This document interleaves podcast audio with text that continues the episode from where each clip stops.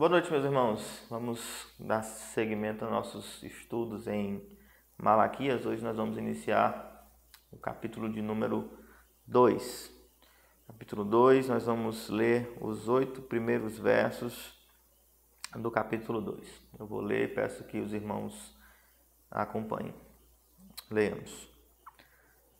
Agora, ó sacerdotes, para vós outros é este mandamento: se o não ouvirdes, e se não propuserdes no vosso coração dar honra ao meu nome, diz o Senhor dos Exércitos, enviarei sobre vós a maldição e amaldiçoarei as vossas bênçãos. Já as tenho amaldiçoado, porque vós não propondes isto no coração.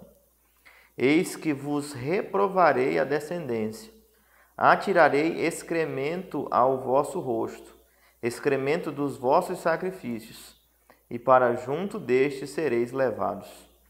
Então sabereis que eu vos enviei este mandamento, para que a minha aliança continue com Levi, diz o Senhor dos Exércitos. Minha aliança com ele foi de vida e de paz. Ambas lhe dei eu para que me temesse. Com efeito, ele me temeu e tremeu por causa do meu nome. A verdadeira instrução esteve na sua boca e a injustiça não se achou nos seus lábios. Andou comigo em paz e em retidão, e da iniquidade apartou a muitos.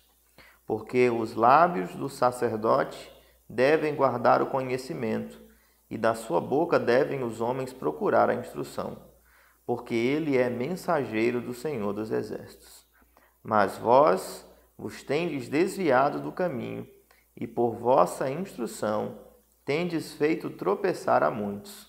Violastes a aliança de Levi, diz o Senhor dos Exércitos, por isso também eu vos fiz desprezíveis e indignos diante de todo o povo, visto que não guardastes os meus caminhos e vos mostrastes parciais no aplicardes a lei.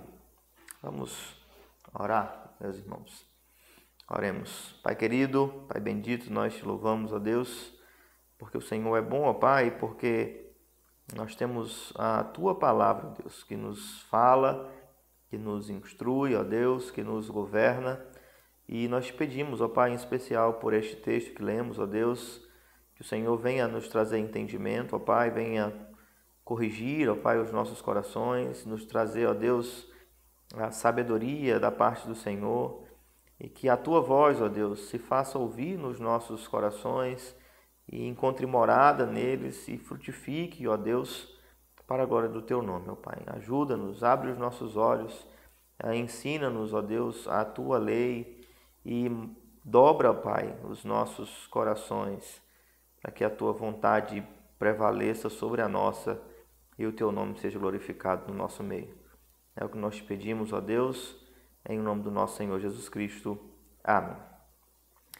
Não sei quantas vezes você deve ter ido à igreja e pensado, é, hoje a palavra foi para mim, não é? é? Geralmente isso acontece e é muito bom quando isso acontece.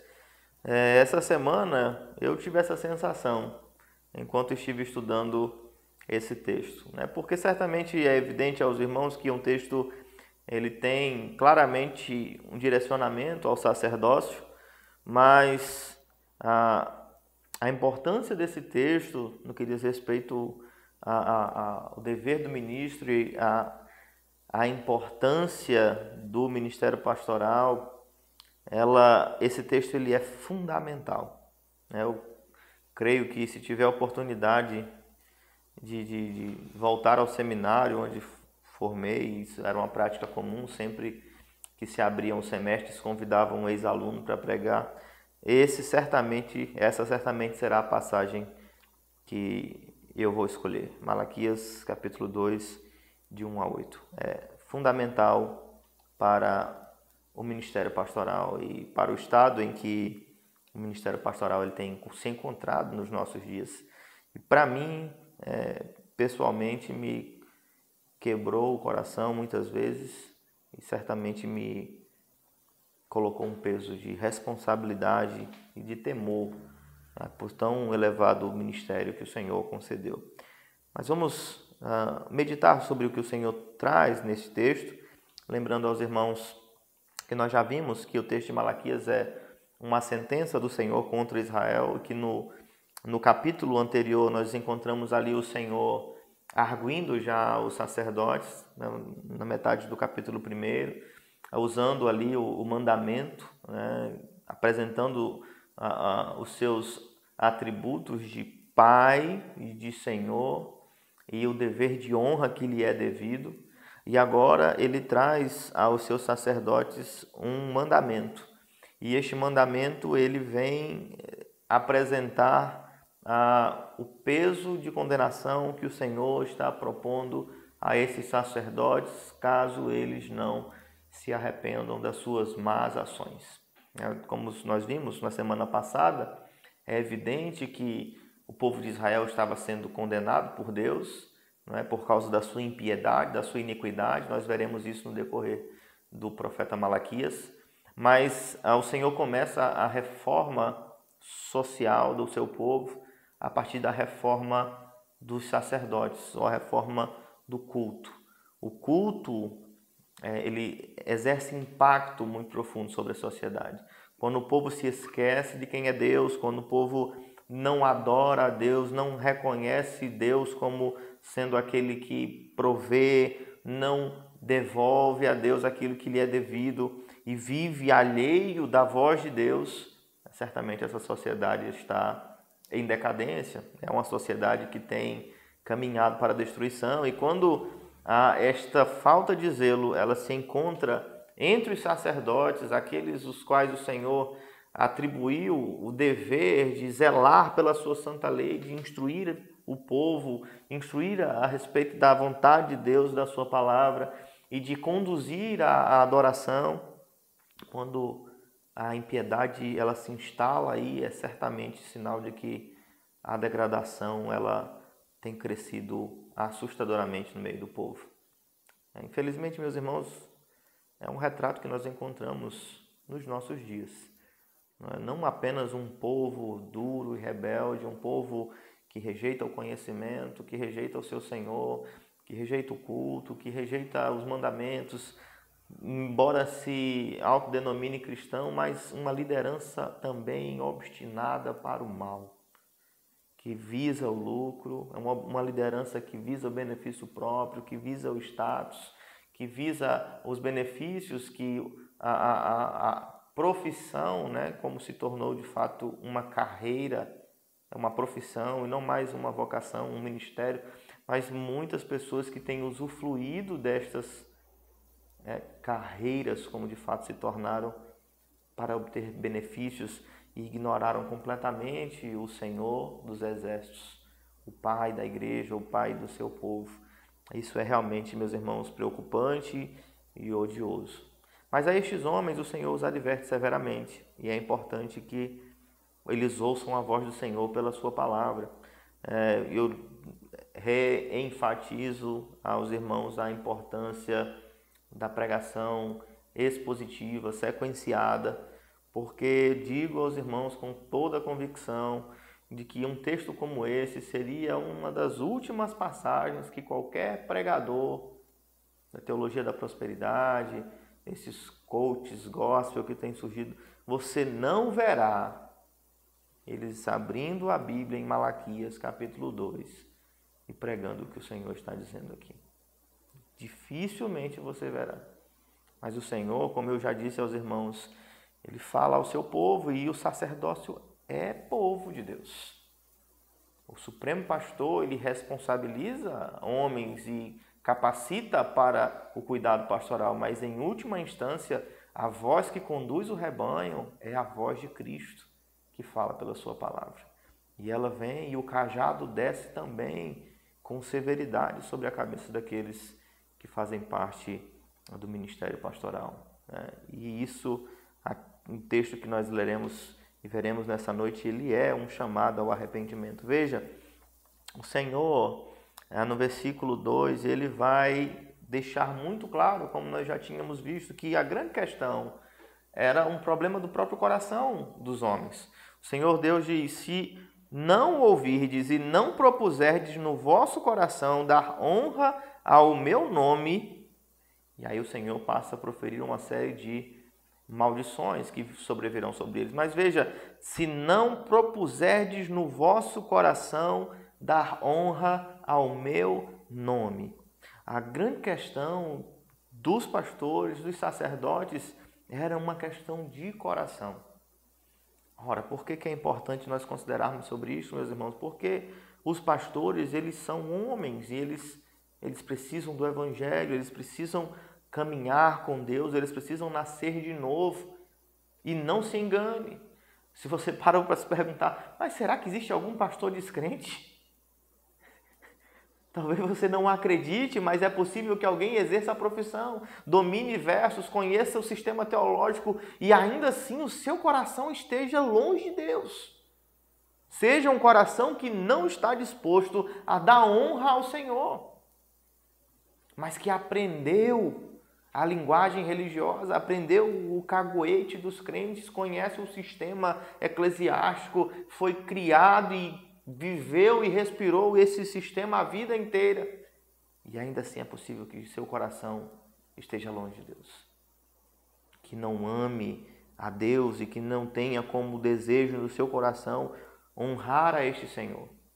É muito possível que esses homens estejam envolvidos em textos, em literaturas, em estudos, mas eles não tenham uma vida diária, eles não tenham um relacionamento íntimo com o Senhor da igreja. Não pense que isso é impossível. O texto deixa claro o problema do sacerdócio, aquele sacerdócio que já era displicente com as ofertas dadas ao Senhor, aquele sacerdócio que já tomava o serviço do Senhor como sendo algo cansativo. Era um sacerdócio, um sacerdócio cujos corações estavam distantes do Senhor e não tinham o desejo de honrá-lo não tinham como o Senhor, não tinham como o Pai. Mas aí o Senhor passa a amaldiçoá-los e traz essas severas advertências e diz: Enviarei sobre vós a maldição. Homens, vocês que estão no serviço de sacerdote, mas que não visam a glória de Deus e não honram a Deus, ouçam estas advertências. Lembre-se, nós estamos aqui num contexto é, sacerdotal, dentro de Israel. É, nós não estamos fazendo uma aplicação direta, tá? não são as mesmas questões, mas certamente a, o que transmite o Senhor por meio deste texto é: Eu sou zeloso com o ministério, com a aliança, com o chamamento à tribo de Levi, com o sacerdócio que eu estabeleci. Eu sou zeloso, eu hei de amaldiçoar, de lidar pessoalmente com aqueles que têm usurpado a minha glória e utilizado o meu nome em vão. Nós não estamos fazendo uma relação aqui, o texto está afirmando que vai acontecer isso e isso nestes mesmos moldes, mas o Senhor está ensinando para aqueles aos quais ele chamou para o ministério, que se eles não o fizerem para a glória do Senhor, o Senhor será contra eles terá a sua mão contra eles. E uma das formas que o Senhor faz isso aqui, neste contexto, é o Senhor vai amaldiçoar. Veja, amaldiçoar as vossas bênçãos. Pense só como a, o Senhor ele vai trazer a, a, a íntima relação entre o povo e o sacerdócio de forma tal que um sacerdócio ímpio, um sacerdócio iníquo, quando ele levanta as suas mãos e profere bênçãos sobre o povo, não são bênçãos o que eles estão proferindo. O Senhor tem amaldiçoado as bênçãos, porque um sacerdócio corrompido que não ama a Deus, que não ensina a verdade de Deus, ele não pode trazer benefício ao povo de Deus. E um povo que ama esse sacerdócio, sacerdócio que está longe de satisfazer a vontade de Deus, ele não tem benefício algum também por intermédio desse sacerdócio. Ora, a quantidade de pessoas que têm se levantado nos nossos dias como ministros, como apóstolos, como uma série de coisas, mas que nós vamos ver a descrição do ministério logo mais adiante nos próximos versos, mas que não tem o compromisso com o Senhor, com a honra do Senhor, com a palavra do Senhor, mas há multidões em torno destes homens, porque como o próprio Senhor Deus diz no Novo Testamento, eles como que tendo coceira nos ouvidos, eles buscam aqueles líderes que falam o que agrada os seus corações. São culpados os que seguem, são culpados estes que, no nome do Senhor, falam como se fossem ministros do Senhor. Mas são malditos. O Senhor amaldiçoou o sacerdócio porque, como ele havia dito, eles não propuseram isso no seu coração. O final do versículo 2 confirma: vocês têm vivido o sacerdócio, mas não propuseram no coração de vocês dar honra ao meu nome. E aí esse é o ponto central no que diz respeito ao ministério pastoral. Quando ah, hoje em dia o, o sucesso do ministério pastoral ele é medido em inúmeras outras questões, a quantidade de membros que tem na sua igreja, a, a quantidade de arrecadação que a sua igreja faz, o número de programação, a, se, se você tem muitos seguidores na internet, no YouTube, se você prega em congressos, se você é reconhecido no cenário político, religioso, entre os grandes homens que estão em evidência, todas essas questões que não carregam sobre si o mal apenas, sobre o simples fato de existirem, mas elas tornam-se mais quando nós buscamos e amamos estas coisas, deixamos de entender que o ponto central do ministério pastoral é honrar a Deus.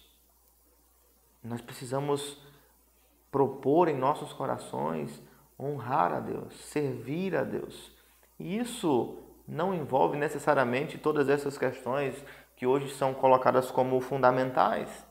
É, eu lembro-me que no tempo de seminário eu via muitos colegas e cada seminarista lá tem o seu seu herói, né? Como os jogadores de futebol, eles almejam ser alguém e eles imaginam, ah, quero ser como fulano de tal.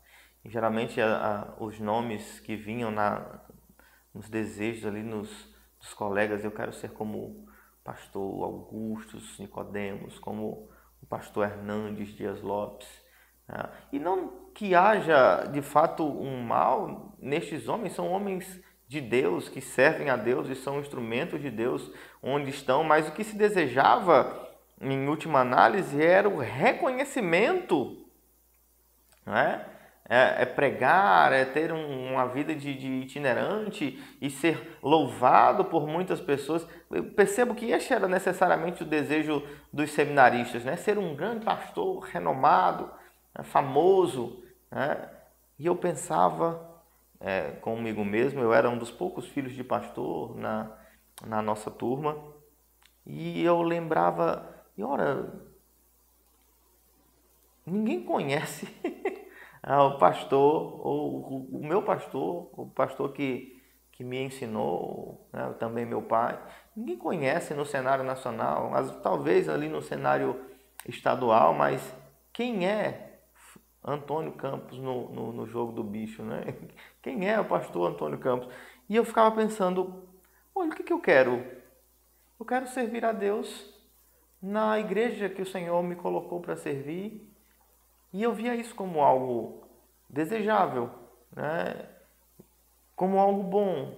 E não se engane, embora tenha assim pastores que são reconhecidos no nosso país, na nossa denominação, existem muitos homens de Deus fiéis que têm servido a Deus e eles não são reconhecidos pelos homens, mas certamente os seus feitos são reconhecidos pelo Senhor porque honram o seu nome.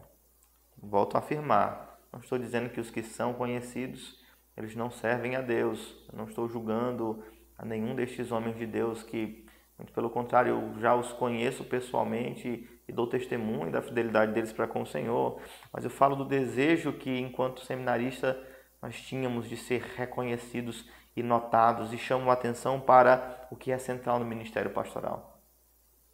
Não é se você vai ter um carro do ano, se você vai ser famoso, mas se você tem honrado a Deus. Se há fidelidade para com Deus. O Senhor, ele está trazendo condenações sobre o sacerdócio, porque eles não propuseram em seus corações honrar a Deus. E o Senhor traz ainda mais.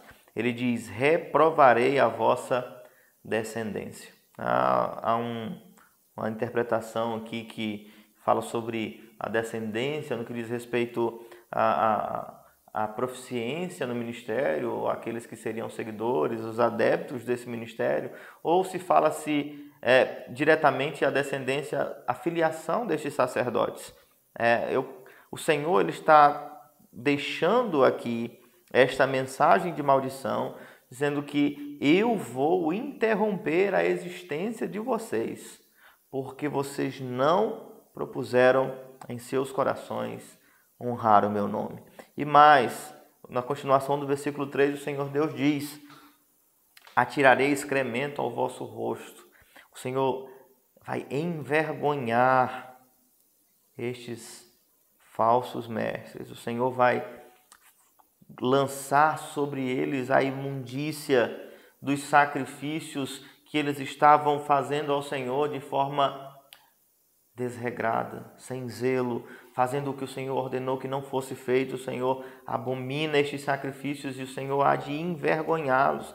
E o final do versículo 3, o Senhor ainda rejeita apenas os sacrifícios, não apenas trazendo vergonha sobre eles, mas a ideia que tem no final do verso, quando o Senhor Deus diz que o excremento dos sacrifícios e para junto deste excremento os sacerdotes seriam, seriam levados, o Senhor está dizendo que ele os rejeita.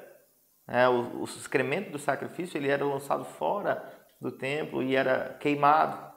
Isso talvez também afirme sobre o destino destes falsos mestres.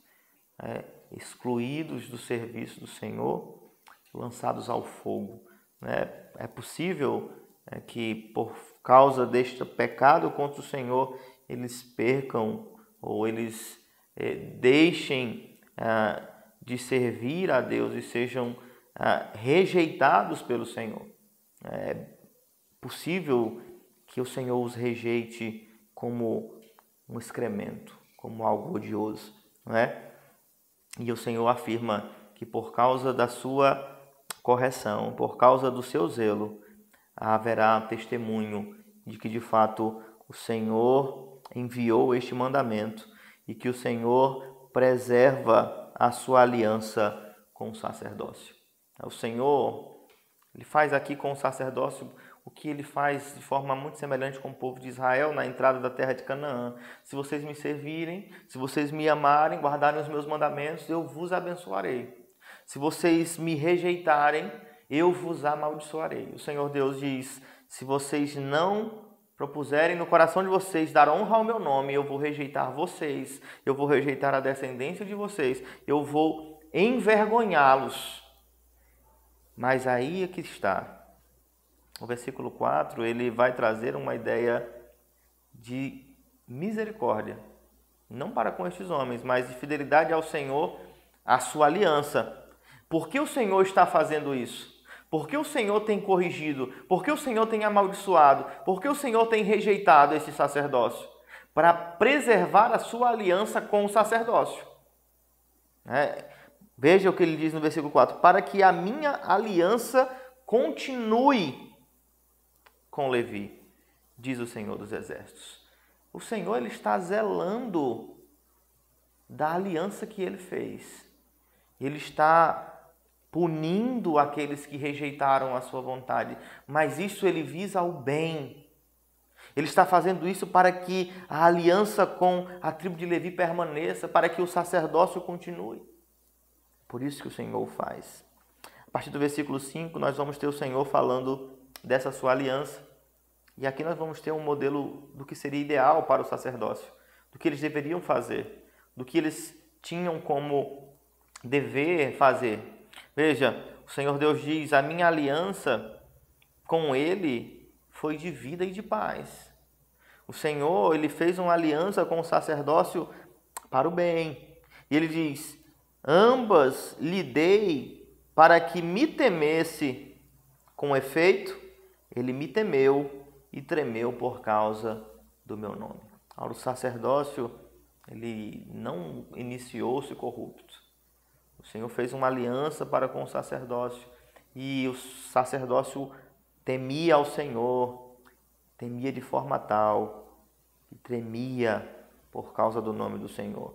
Veja a descrição que se segue sobre este sacerdócio. Perceba a diferença. Um, o sacerdócio atual, no seu coração, eles não honram a Deus. O sacerdócio que o Senhor havia firmado a sua aliança, ele temia e tremia. Ele tinha um profundo zelo pelo Senhor. Honra a este Deus. E eu falo sobre temor, eu sempre quando vejo essa expressão de temor, de tremor, as pessoas pensam que, em última análise, temor é necessariamente ruim, é necessariamente mal, o medo nunca é algo bom. Engana-se quem pensa desta forma. Certamente o medo ele é útil. Nós amamos a Deus certamente, mas precisamos temê-lo. Ah, pastor, o que será? que, que você acha que Deus está usando ameaças, maldições? Para que ele seja temido. Para que quando ele venha com o seu braço estendido, não digam o Senhor não advertiu, o Senhor não, não deu oportunidade de arrependimento, muito pelo contrário, o Senhor, ele advertiu desde o início, quando firmou sua aliança. Agora ele chama novamente ao arrependimento, mas ele vai agir com justiça pelo bem da aliança que firmou com o seu povo. E isso vai fazer com que eles percebam que, de fato, o Senhor age no meio do seu povo. É Deus quem está agindo. Aí o versículo 6 o Senhor passa a descrever a característica desse sacerdócio que foi instituído. Veja, o que, que nós vemos como uma das características iniciais? Além do temor e do tremor pelo nome do Senhor, o versículo 6 diz: A verdadeira instrução esteve na sua boca. A verdadeira instrução é uma característica do sacerdócio ou do ministério pastoral conforme a vontade de Deus o temor pelo Senhor, o zelo pelo Senhor, o desejo de honrar o Senhor, ele vem acompanhado também da verdadeira instrução. O amor pela palavra do Senhor, pela verdade do Senhor. Essa é uma característica de um ministério que agrada a Deus, a fidelidade à palavra de Deus. É necessário, meus irmãos, que quando eu sempre digo isso, eu disse isso muitas vezes, vou dizer novamente, quando você procura, ah, eu preciso congregar em algum lugar, uma das coisas necessárias, fundamentais, essenciais, que todo verdadeiro crente precisa utilizar como critério, saber se nesta igreja a Bíblia é pregada com fidelidade, é saber se a Escritura ocupa lugar de primazia, é saber se o pastor o conselho, a liderança desta igreja, ela tem um compromisso sério com a palavra de Deus. Eu vi um vídeo ontem que eu eu não imaginei que chegaria a esse ponto, embora Satanás ele age de várias formas, mas certamente você percebeu recentemente o crescimento, o surgimento dessas eh, teologias coach, desses pregadores coach, e eu vi um vídeo ontem que eu fiquei realmente impressionado com a malignidade por trás desta arrumação de amor e de zelo evangélico. Um destes pastores, eu não me recordo o nome, mas famosinhos, ele dizia: parece que agora a Bíblia ela foi colocada como sendo uma das pessoas da Trindade. A Bíblia é colocado como sendo um livro sagrado, um livro santo. E diz que Deus não tem mais é, itens santos na nova aliança, ele faz pessoas santas. E eu não sei qual a necessidade e qual a, a, a lógica, onde essa pessoa quer chegar com isso, mas ele está querendo dizer, em última análise, que a Bíblia foi dado um status além do que ela deveria possuir. Ora, que situação! Que loucura a que esses sacerdotes modernos eles têm chegado a tal ponto de negar a própria importância da escritura. Caio Fábio faz isso também com muita frequência, relativizando a importância da Escritura. Ora, o Senhor Deus apresenta que a característica de um sacerdócio, conforme ele ordena, é a verdadeira instrução. Se há algum fundamento para a fé cristã, ele parte do ponto de que Deus se revelou. Ele se deu a conhecer e nós conhecemos a sua vontade por causa da sua palavra. Então, sim, pregação fiel das Escrituras é uma característica fundamental do verdadeiro ministério, do verdadeiro sacerdócio.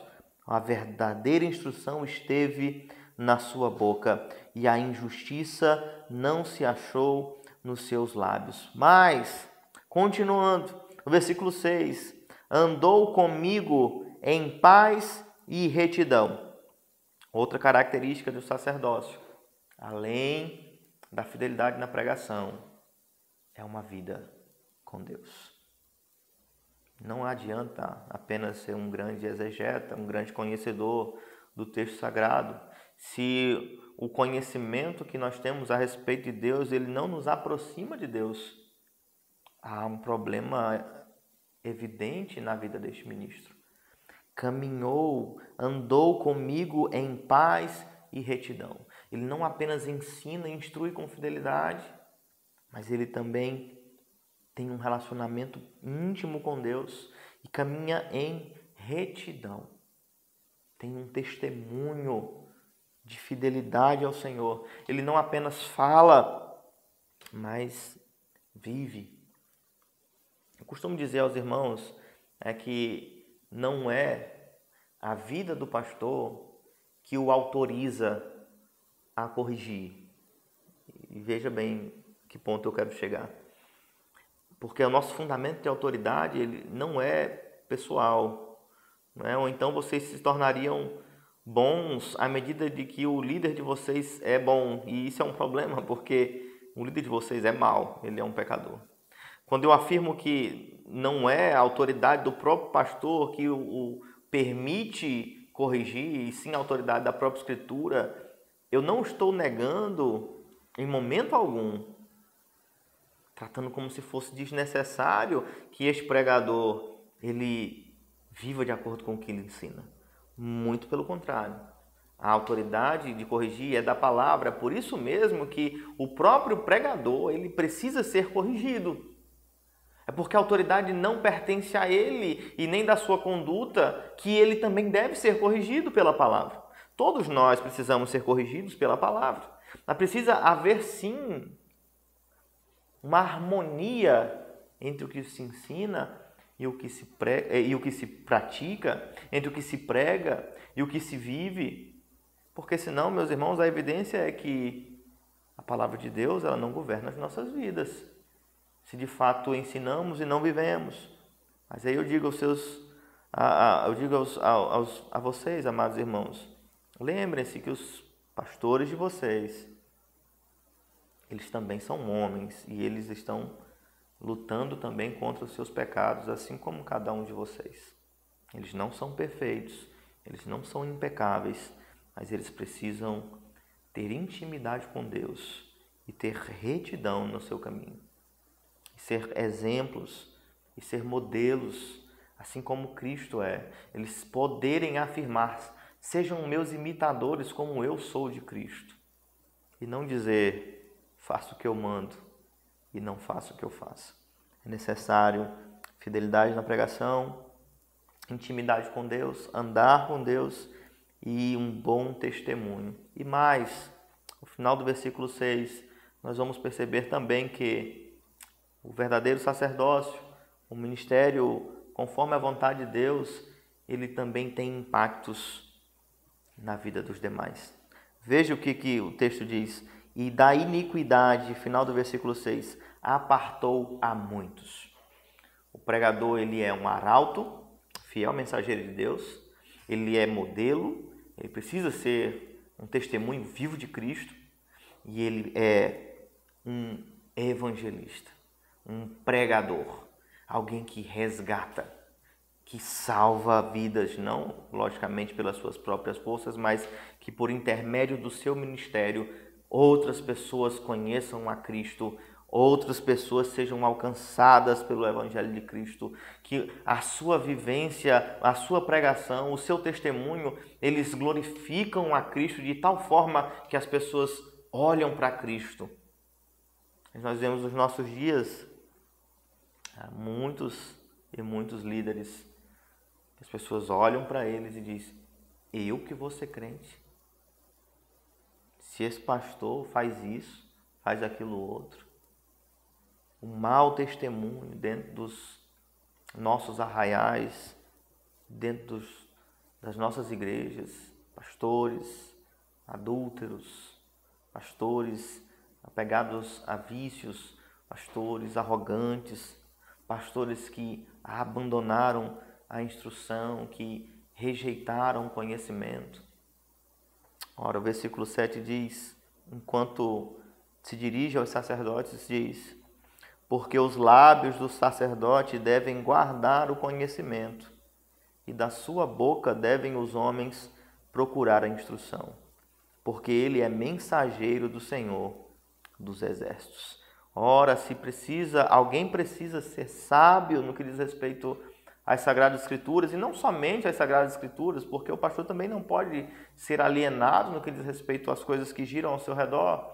Mas se alguém que pode dar instrução a respeito da vontade de Deus e da palavra de Deus sobre os tempos em que nós vivemos, sobre as circunstâncias em que estamos, há uma necessidade de conforto, de aconselhamento, de instrução, este deve ser o ministro, o sacerdote.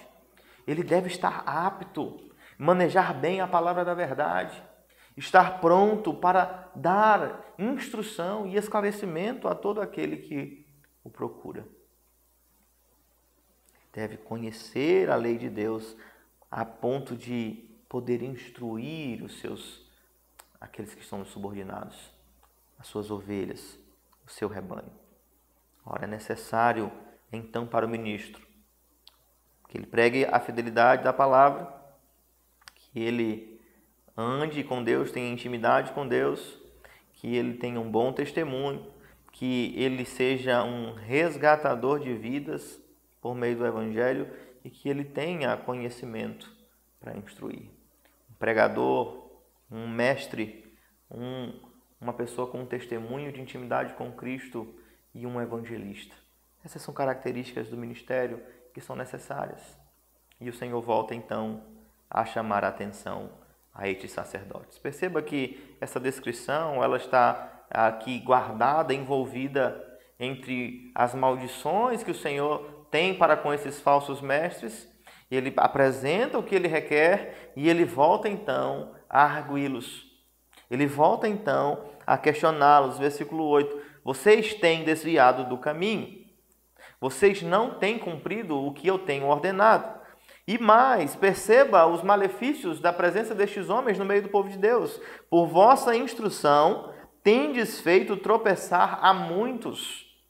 O, o, o ensino ah, enviesado, distorcido, quando os homens usam-se de uma posição pastoral e usam até versículos bíblicos, mas eles disseminam não a vontade de Deus, mas as suas próprias vontades.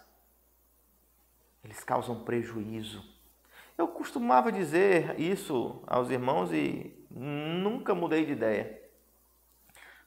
O falso evangelho ele causa muitos malefícios.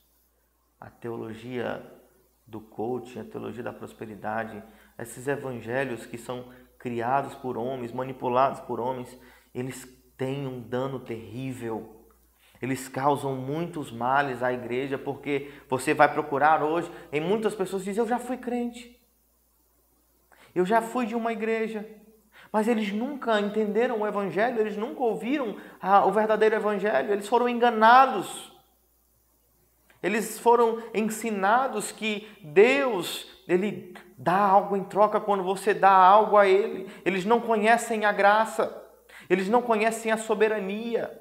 Eles foram ensinados a barganhar de Deus, a buscar a Deus apenas quando se tem alguma necessidade. Deus se tornou um, um mordomo, um serviçal, e não um Senhor soberano que deve ser temido, deve ser honrado.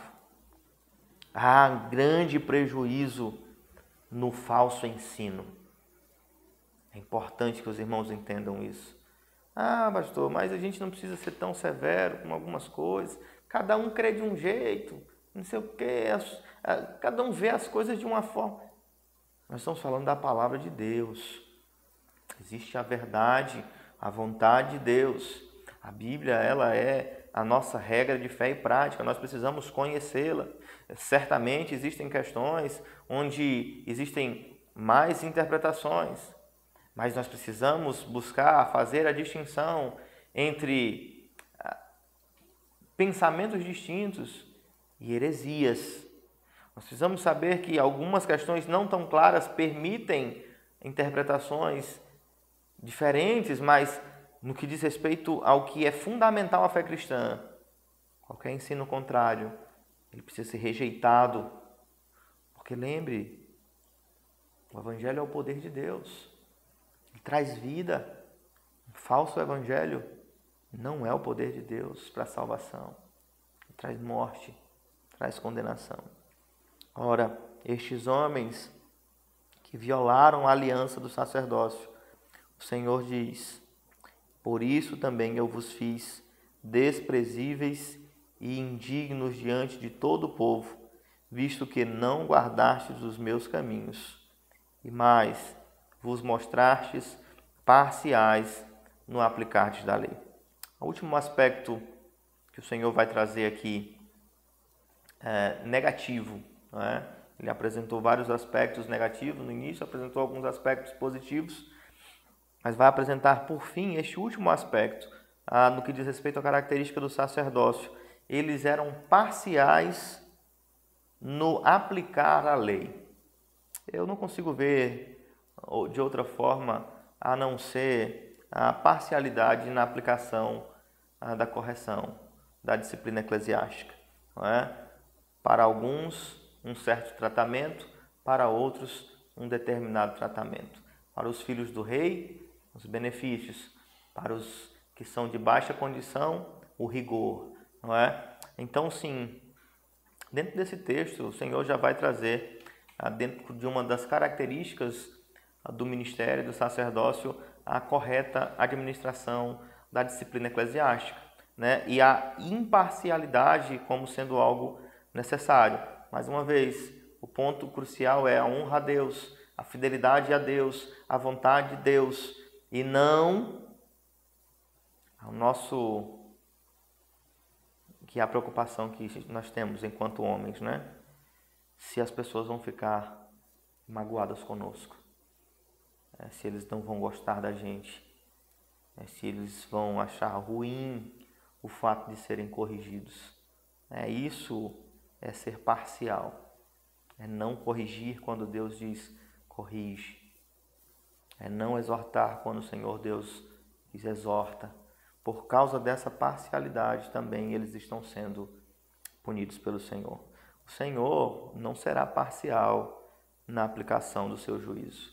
Ele traz aqui a advertência, ele chama o arrependimento, o sacerdócio e o povo logo mais adiante também. Nós vamos observar isto. Este povo e este sacerdócio era o povo de Deus. E o Senhor vai o chamar ao arrependimento.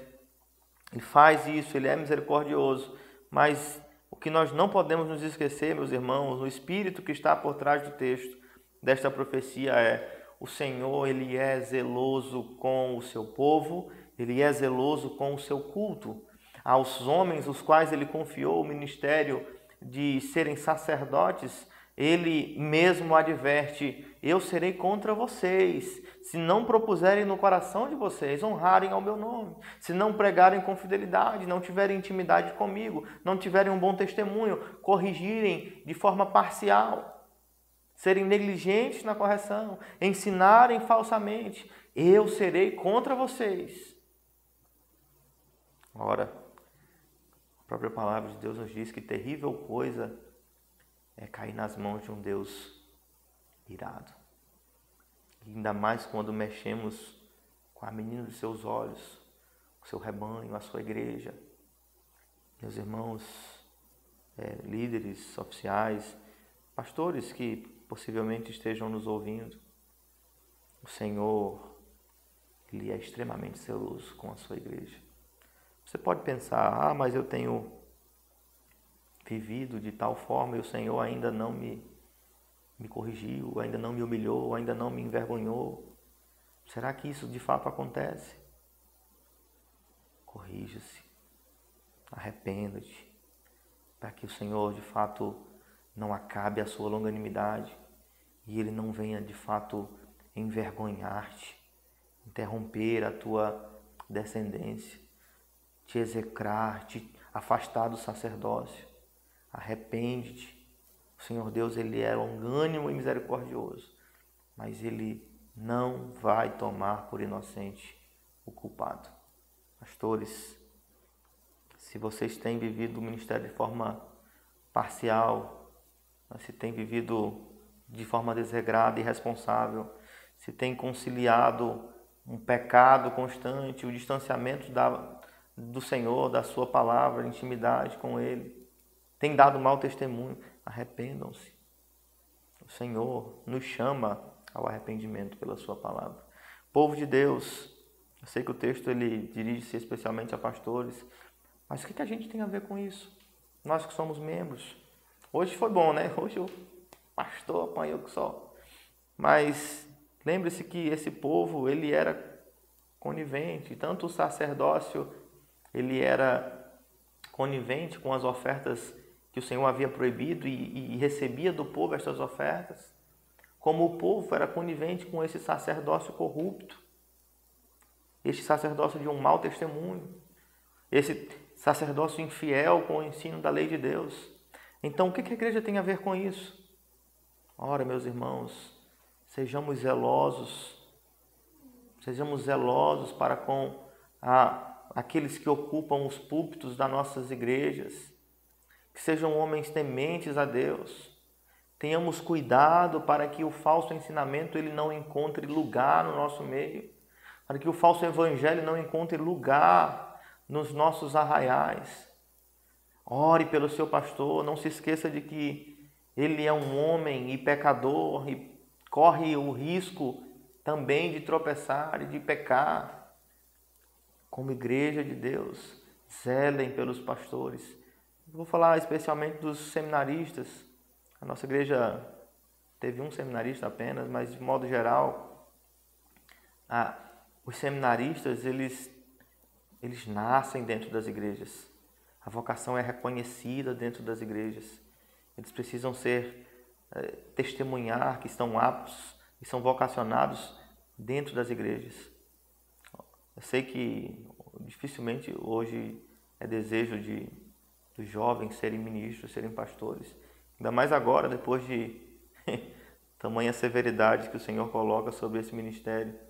Mas não se esqueçam né, que quem almeja o episcopado, excelente obra almeja. Amem os pastores, os candidatos ao ministério pastoral. Orem por eles.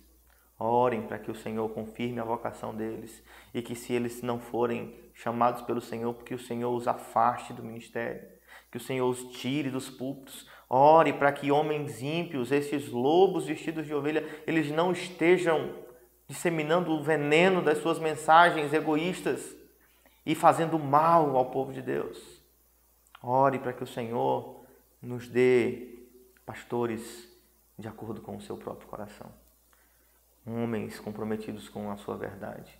Certamente haverá benefício, porque a bênção é a bênção do Senhor. Mas se estes homens forem servos de si mesmos, as suas bênçãos são maldições para o povo de Deus. Meus irmãos, vamos orar? Semana que vem nós vamos continuar ah, dando seguimento à exposição do texto de Malaquias.